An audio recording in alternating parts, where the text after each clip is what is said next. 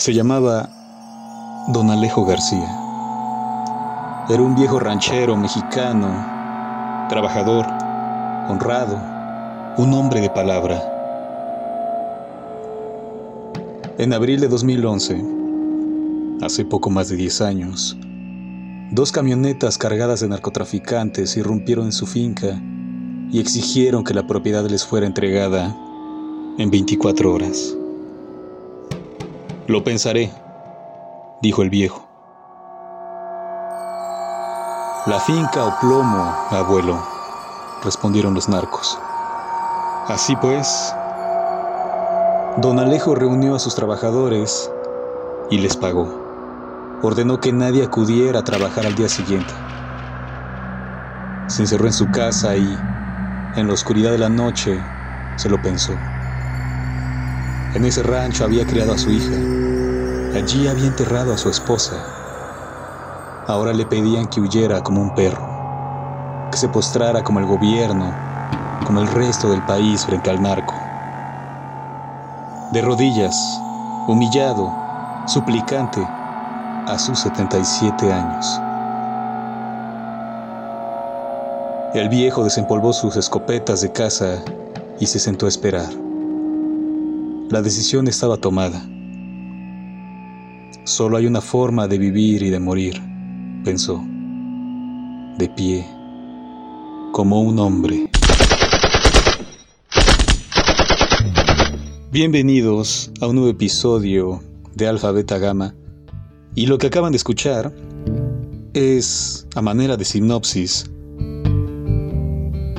lo que van a encontrar en el cómic El viejo y el narco un cómic basado, por supuesto, en un hecho real, que si bien ficcionaliza algunas escenas, algunos detalles, y reconstruye, por supuesto, la historia de Don Alejo, su historia y el fin de su historia en 2011, la mayor parte sí radica en la verdad.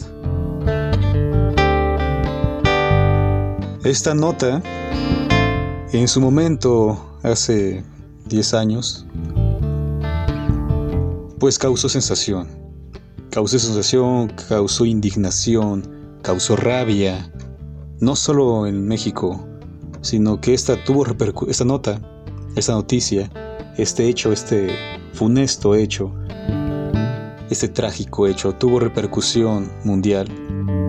Incluso fue retomado por, por otros portales y escritores, entre ellos Arturo Pérez Reverte, que habló de ella, de este, de este hecho en su columna. Entonces tuvo tanta repercusión por, por la forma como sucedieron los hechos, porque a saber, no sé cuántas personas le planteen cara al narco. Aquí en México se han organizado autodefensas para, justo para eso, para enfrentar al narco, para quitarle poder, para expulsarlo de las regiones que se han apoderado. Pero siempre son grupos, son grupos armados, son un conjunto de personas, de varias personas que se respaldan unas a otras y están bien organizados, por supuesto, para enfrentar, y si no están bien, organizados, al menos sí están respaldados por mucha, por incluso por pueblos enteros. Por eso cobra relevancia la historia de Don Alejo, un anciano de 77 años solo, que al menos en la ficción y en las notas lo ponen, siempre que alguien muere lo, llaman así, ¿no? Como un hombre casi ideal. Al menos en esta ficcionalización del cómic del viejo y el narco, Don Alejo es mostrado como un hombre, un hombre por supuesto valiente, recto, de una calidad moral ingente, muy grande, que al enfrentar a los narcos, bueno, antes, sabedor de cómo, de cómo es el accionar, de cómo es el modus operandi del narco, sabía desde que llegaron, desde que llegan a su finca, sabe que esa hora es la cuenta regresiva de su vida. Así que liquida a sus trabajadores y les pide que no regresen. Los trabajadores murmullan, a menos el cómic refiere eso, esas son de las partes que ficcionaliza, pero que bien pudo haber pasado, tan, eh, si no así, de alguna otra manera, pero que sí se rumoraba, ¿no? Que el viejo estaba decidido a enfrentar al narco.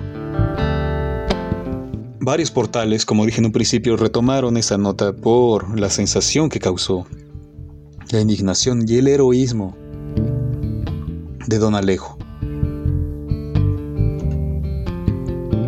Uno de ellos, por supuesto, voy a hablar eh, en el ámbito internacional, porque México, por supuesto, es fue tomado con, con el enfoque que de por sí tienen que dar las noticias, no ese sensacionalismo para, para suscitar la noticia, para generar más este, vistas en los portales, este, atraer lectores, pero fue enfocado con ese fin. Así que bueno, yo obvio u omito, mejor dicho, esas las notas eh, de mi país porque tienen ese tinte. Así que mejor quería hablar sobre Arturo Pérez Reverte, el escritor, que en su, en su columna, que se llama Patente de Corso, que la publica en XL Semanal, habló justo en el 2011 de, este hecho. Voy a leer algunos fragmentos, no, no todo, porque es, si no es un poco larga, bueno, no, eh, solo es para contextualizar, darle ese, ese marco contextual, el por qué, ¿no? De dónde abreva esa ficción del viejo y el narco. Bueno, pues Arturo Pérez Reverte tituló a esta a este episodio, por decirlo así, a este número de su columna Patente de Corso, la historia de, don Alejo Garza. E inició así. Hay un episodio reciente que ha pasado inadvertido para la mayor parte de los medios de comunicación españoles. Quizá porque no es modelo de mansedumbre y buen rollito, y resulta socialmente incorrecto al haber pistolas, escopetas y toda clase de armas de por medio. Y en ese país imbécil que habitamos y que nos habita. De ahí a llamarle ultraviolento y facha, etiqueta adhesiva polivalente a su protagonista, incluso a quien se refiere a él. Hay menos que el canto de un euro. Pero me importa un carajo.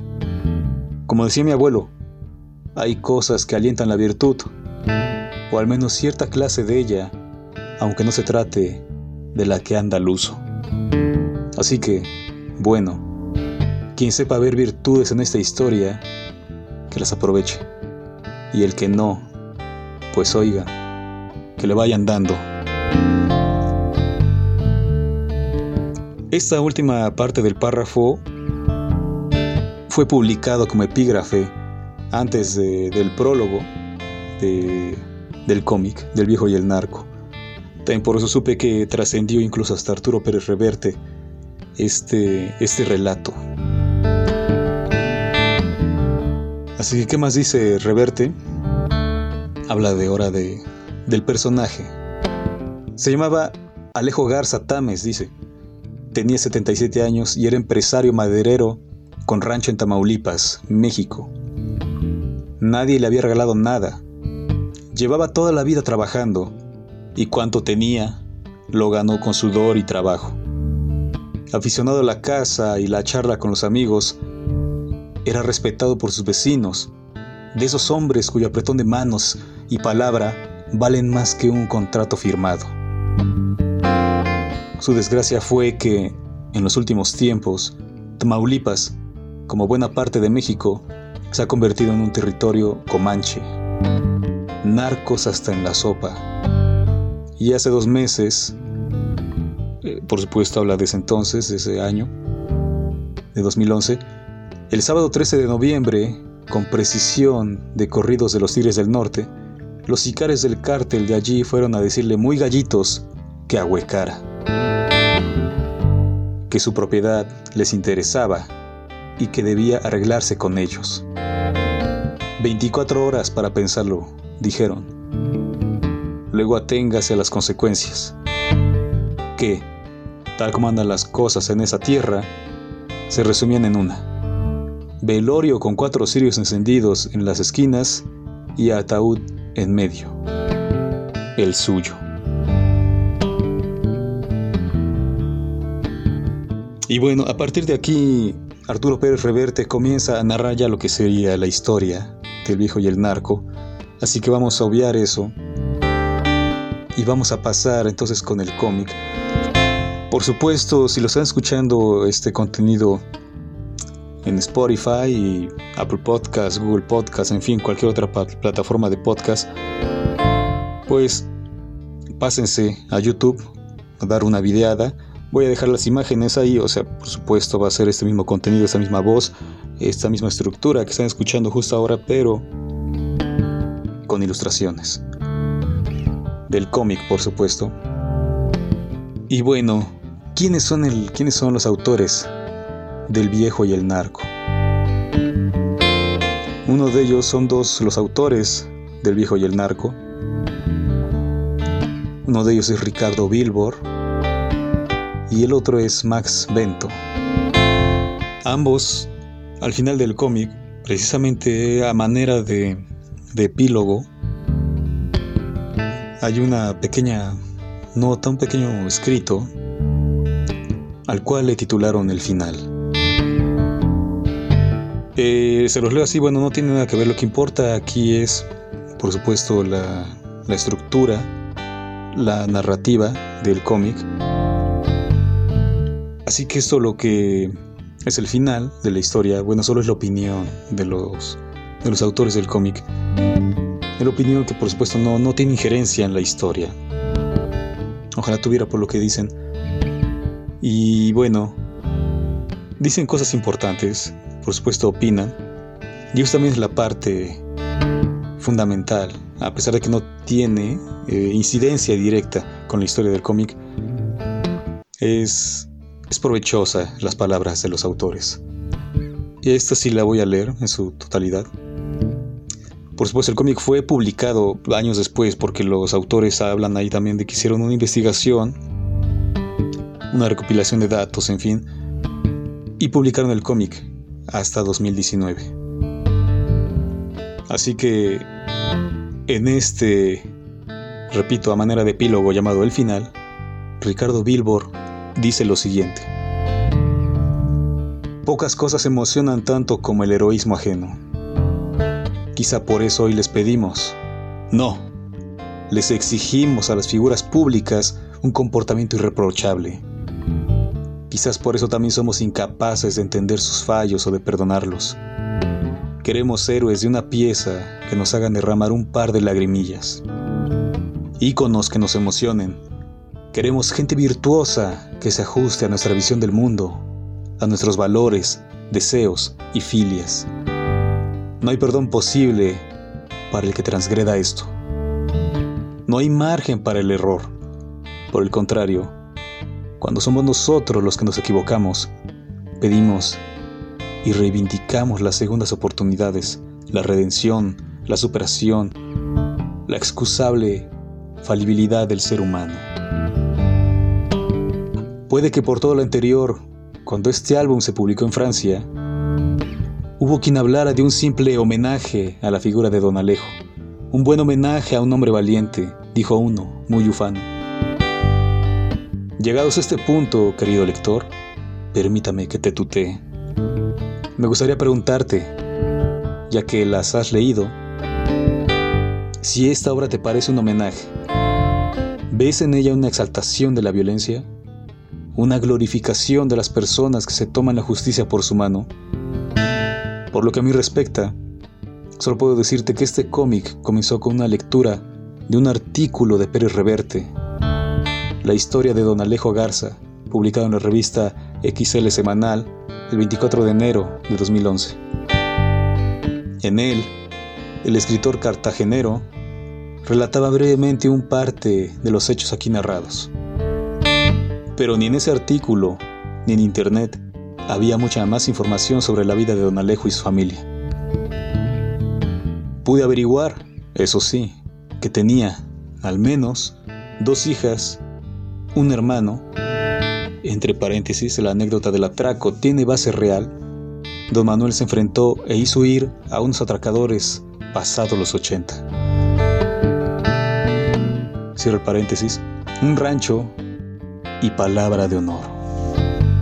De hecho, no ha sido hasta marzo de este año que he podido leer en unos reportajes del diario Milenio que tiene una esposa llamada Leticia, aún viva. Por tanto, las preguntas que me queman no tenían respuesta hace ocho años. Luego decidí contestarla yo mismo escribiendo este cómic. ¿Qué lleva a un hombre a enfrentarse a una muerte segura? ¿Qué clase de persona desafía a puro huevo a unos sicarios? ¿Qué nos lleva a considerar a algunos hombres héroes y a otros locos? ¿Cambió o mejoró algo su sacrificio? Y, por encima de todas, ¿qué queda del héroe una vez muerto y enterrado? ¿Hasta qué punto nos importan o nos influyen en pleno siglo XXI esas bravas personas y sus actos? Por todo esto, querido lector, déjame decirte que homenaje, mis cojones. Me late que a don Alejo los homenajes le habrían repateado, como a mí, los huevos. Esta no es una historia educativa ni políticamente correcta, o, no me hagas reír, incorrecta. No es una lágrima de cocodrilo, un tebeo comercial o un parche moral. No es una excusa barata ni está al servicio de los valores más puros del ser humano. No pretende ser modelo de nada ni para nadie.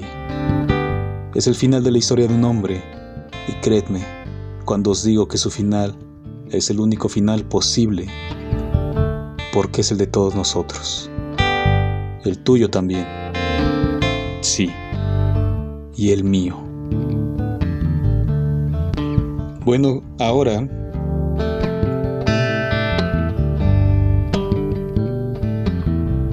El argumento del viejo y el narco es, es muy simple.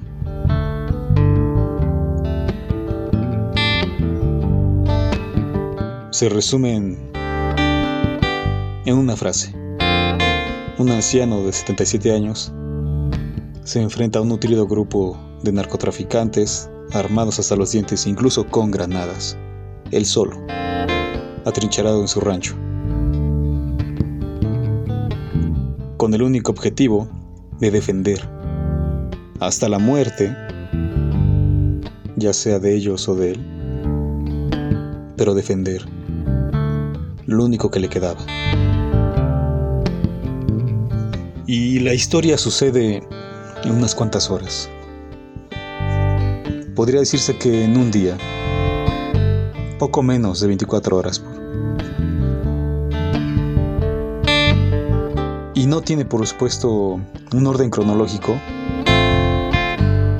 pues empieza, bueno, por supuesto aquí no hay, como le llaman, como hoy tanta persona le teme o le repugna los llamados spoilers, cada quien, ¿no? Pero para mí, tanto la frase como el significado que se le ha atribuido a spoiler, por supuesto, para mí es un significado imbécil porque la historia no importa los spoilers.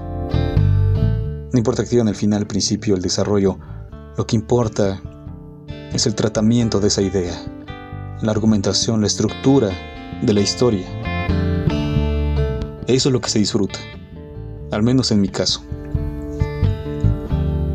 Y en este caso, El hijo del narco es, es una historia muy breve, por supuesto, solo pasa en unas cuantas horas, pero en esas cuantas horas los autores, por supuesto, concentran todo. Le dan una historia a este personaje a que pocos conocían. Incluso, sobre todo son españoles estas personas, los autores. Darle una historia, tratar de informarse y, subsanar esas lagunas narrativas propias, bueno, de, de la biografía y de los hechos que acontecieron en México, importarlos de México a España para plasmarlos en un cómic, eso es algo de aplaudir para mí. Así que en esas pocas páginas, el autor va a encontrar una historia compleja, quizá puedan verse ahí algunos atisbos de clichés, eh, muy incluso hollywoodenses, cuando habla el viejo y se despide de su hija, no se despide diciéndole me van a matar, jamás le cuenta eso, sino que se despide a su manera, ¿no? Escuchándola a él. Para su hija es otro día, a pesar de que le dice, oye, ¿qué tienes? Casi nunca me hablas. Para él es su forma de despedirse, escucharla por última vez. Que esté calmada, que siga su vida. Y él se despide de esa manera. Sabiendo que su hija está bien, continuará su vida como la lleva y en paz. Así que bueno, la historia, eso, eso es en la mitad. Bueno, la historia pasa unas, no sé, 20 horas, yo estimo así. Y la historia comienza por el final. Y es obvio que comience de esta manera para mí. Porque el final, todo el mundo lo sabe. Desde el principio, a menos que hubiera sido, no hubiera sido basada en este hecho real, no hubiera sido inspirada o se hubieran ocupado otros nombres, por supuesto, entonces quizá habría sido un héroe con vida, se habría batido con los narcos y como sucede en Hollywood, ¿no? Los mata a todos y, acaba con cárteles, el héroe sería en este caso así, y fin. Aquí en México acabar con un narco es no acabar con nada. Vendrán otros y otros y otros y otros. Así que esa historia por eso es, es valiosa, porque empieza por el final. El hombre ya está muerto. Ha amanecido y el cadáver está ahí. El sol comienza, por decirlo así, a calentar su frío cuerpo. Su hermano y su sobrino están camino a toda velocidad a la casa de su hermano porque ellos ya sabían lo que había sucedido y lo encuentran muerto. Ya por supuesto ahí ya ha llegado la marina y bueno, las autoridades, ¿no? Así que así es como comienza la historia de El viejo y el narco y a partir de ahí es un flashback, es un retroceso para construir la historia de Don Alejo. Y a grandes rasgos, tampoco la voy a contar toda la historia, porque Repito, voy a dejar las ilustraciones, algunas no todas, del viejo y el narco. En YouTube, así para quien quiera echarle una videada, pues ahí puede. Lo que pasa aquí es una reconstrucción del personaje. Temprana hora llegan unos narcotraficantes en una camioneta. Piden hablar con el patrón. Y cuando los ve dice, son estas personas. Así que sabedor de que, bueno, la amenaza, ¿no? Quieren, su predio les gusta, así que tienes 24 horas para desalojar. Y sabedor de lo que va a ocurrir, decide despachar a todos sus empleados, los liquida. Y todos los empleados, bueno, han visto lo que ha sucedido. Así que dicen, empiezan a murmurar y piensan, algunos piensan que sí, que va a escapar, y otros piensan que los va a enfrentar. Así que el resto del cómic es una manera de despedida de todo, de toda, de su vida. La reconstrucción, su memoria, sus memorias, sus esperanzas, los sueños que no pudo cumplir. Incluso es un repaso de su infancia de cómo es que de ser un niño tímido, eh, medroso, que lo molestaban en la escuela, llegó a ser un hombre bravo, decidido, que le planta cara al narco. Así que repito, es un personaje bien construido, a pesar de ser una breve historia, muy breve historia, es un personaje bien construido que igual podría ser llevado a Hollywood, que lo estropearía por supuesto, como toda la basura que hace cuando tiene que hacer ese tipo de, de narrativas, ¿no? De construir narrativas de héroes como Avengers y bueno, para mí es una soberana porquería lo este Marvel y, y todo eso que tiene que ver con superhéroes. Pero bueno, la historia está bien construida. Por eso. Porque le da una historia, perspectiva. En todo este proceso, la historia reta al lector. Es aparte no solo la, complejidad del personaje, te trae sus miedos, te trae su historia, su infancia, su juventud, cuando se casó, los hijos que tuvo, en fin. Sino también repasar la cultura. Muy breve, por supuesto. La cultura, mejor dicho, la narcocultura mexicana. Es este horror que el gobierno, incluso el actual, ha permitido cualquier gobierno desde los 70 y ha dado lugar a la construcción, por supuesto, de estos personajes, a la creación de personas que bien decía el autor, a veces llaman héroes o locos, el lector sabrá darle el, el nombre adecuado. ¿Quién podría decir es esto o el otro? Otros pueden decir que es un tonto, un desquiciado. En fin, después de pasar, después de hacer un repaso sobre la vida de Don Alejo, llega la hora. Bueno, mucho antes, uno de los empleados le avisa a su hermano, que es el que sale al principio, el que sabe, sabe que todo iba a acabar. Incluso él se quiere ayudarlo, pero ya no lo logra. Porque lo que pasa ahí es una reconstrucción de eso. Eh, los, los, autores aquí hacen esa reconstrucción también. Sobre un... La criminalidad está desbordada. Entonces recién el hermano sabe que don Alejo está en peligro.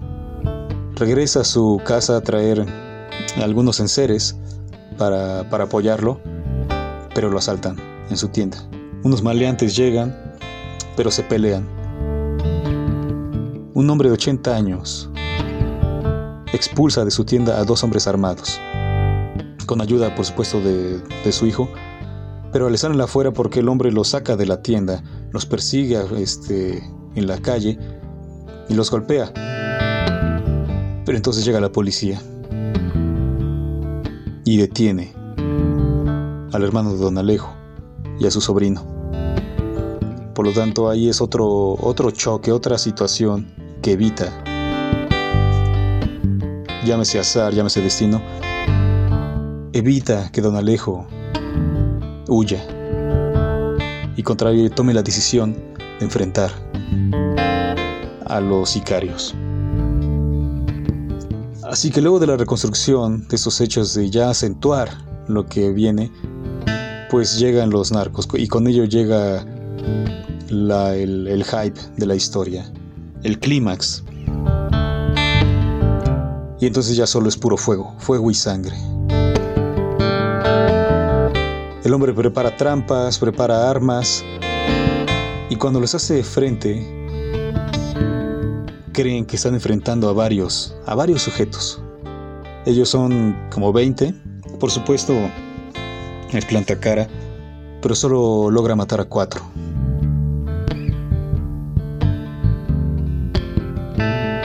Quizá pudo haber asesinado a más, pudo haber abatido a más, pero el fuego ya era devastador. Y lo último que hace el narco es asesinarlo con una granada. Aquí por si no algunos escuchas quizá no lo saben, eh, los narcos, incluso las granadas son lo de menos cuenta con incluso RPGs, este, tanques, helicópteros submarinos, en fin, es algo surreal esta situación del narcotráfico aquí en México. Es surreal. Así que una granada pues es lo de menos, pero con una granada terminan con la vida de Don Alejo. Cuando los narcos ingresan al, al domicilio a la casa que ya está devastada, solo encuentran al hombre. Y comienzan a buscar en las demás habitaciones en busca de los, de los demás por si hay algún sobreviviente. Pero al hallarla vacía se dan cuenta que un solo hombre, un anciano, les plantó cara y mató a cuatro de ellos.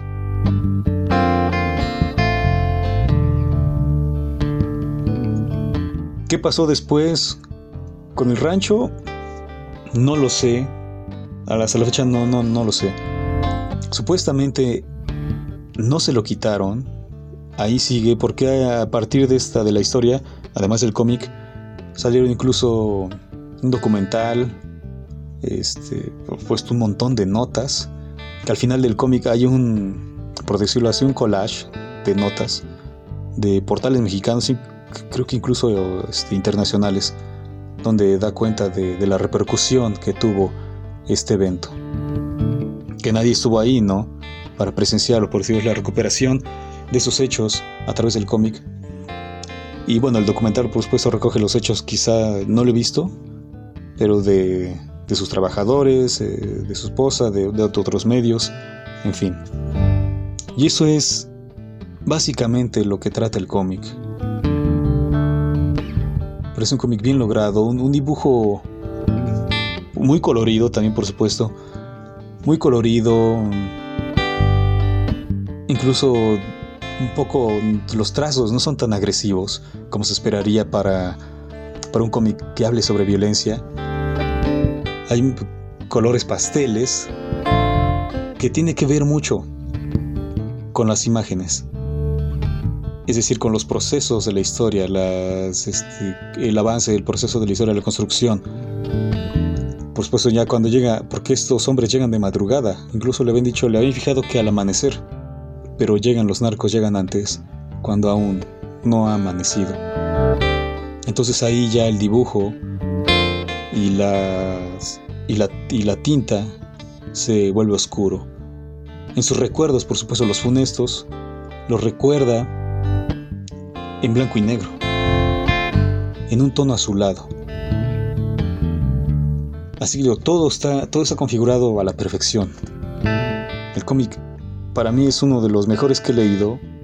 A es breve, una sola historia, ni muchos personajes, en verdad solo todo gira en torno a Don Alejo. Pero eso hace que sea un, un personaje muy profundo, muy bien construido y está muy bien construido porque, por supuesto, es, es una persona. Más que un personaje, es una persona, existió. Y existe cada vez que se nombra, cada vez que se lee el cómic, allí está Don Alejo. Y eso no quiero decirlo como una forma de metafísica, sino que ahí está la memoria de él. Y bueno, el final, el final del cómic, pues por supuesto, devastador. Devastador porque, cual si fuera película, cierra en un fundido negro. En el cómic hacen, retoman, después de que ya ha sido asesinado Don Alejo, retoman todo lo que ha sido él, cómo ha sido nombrado, incluso la, la, épica, el mito que se ha construido a su alrededor, en su entorno páginas de Facebook, este, los corridos que le han hecho, hacen toda esa recopilación. Incluso algunos lo llaman, o lo llamaron, el último mexicano valiente.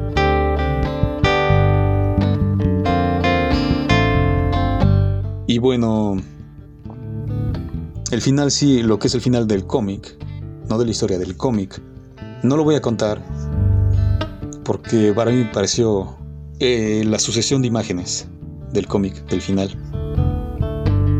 Me pareció exquisito, me pareció brillante, me pareció hermoso, me pareció triste, trágico, doloroso, angustiante. Así que para mí el final es perfecto. El final, repito, el final del cómic, no del hecho de la historia. Así que los invito a leer este cómic, que son, son, es muy breve, pero que no va a dejar indiferente a nadie. Así que eso es todo por hoy. Les agradezco a todos los que nos escuchan y los que nos han dejado de escuchar y los aquellos que nos escuchan quizás solo un segundo. Gracias a todos ustedes. Nos estamos viendo, nos estamos escuchando muy pronto y hasta la próxima.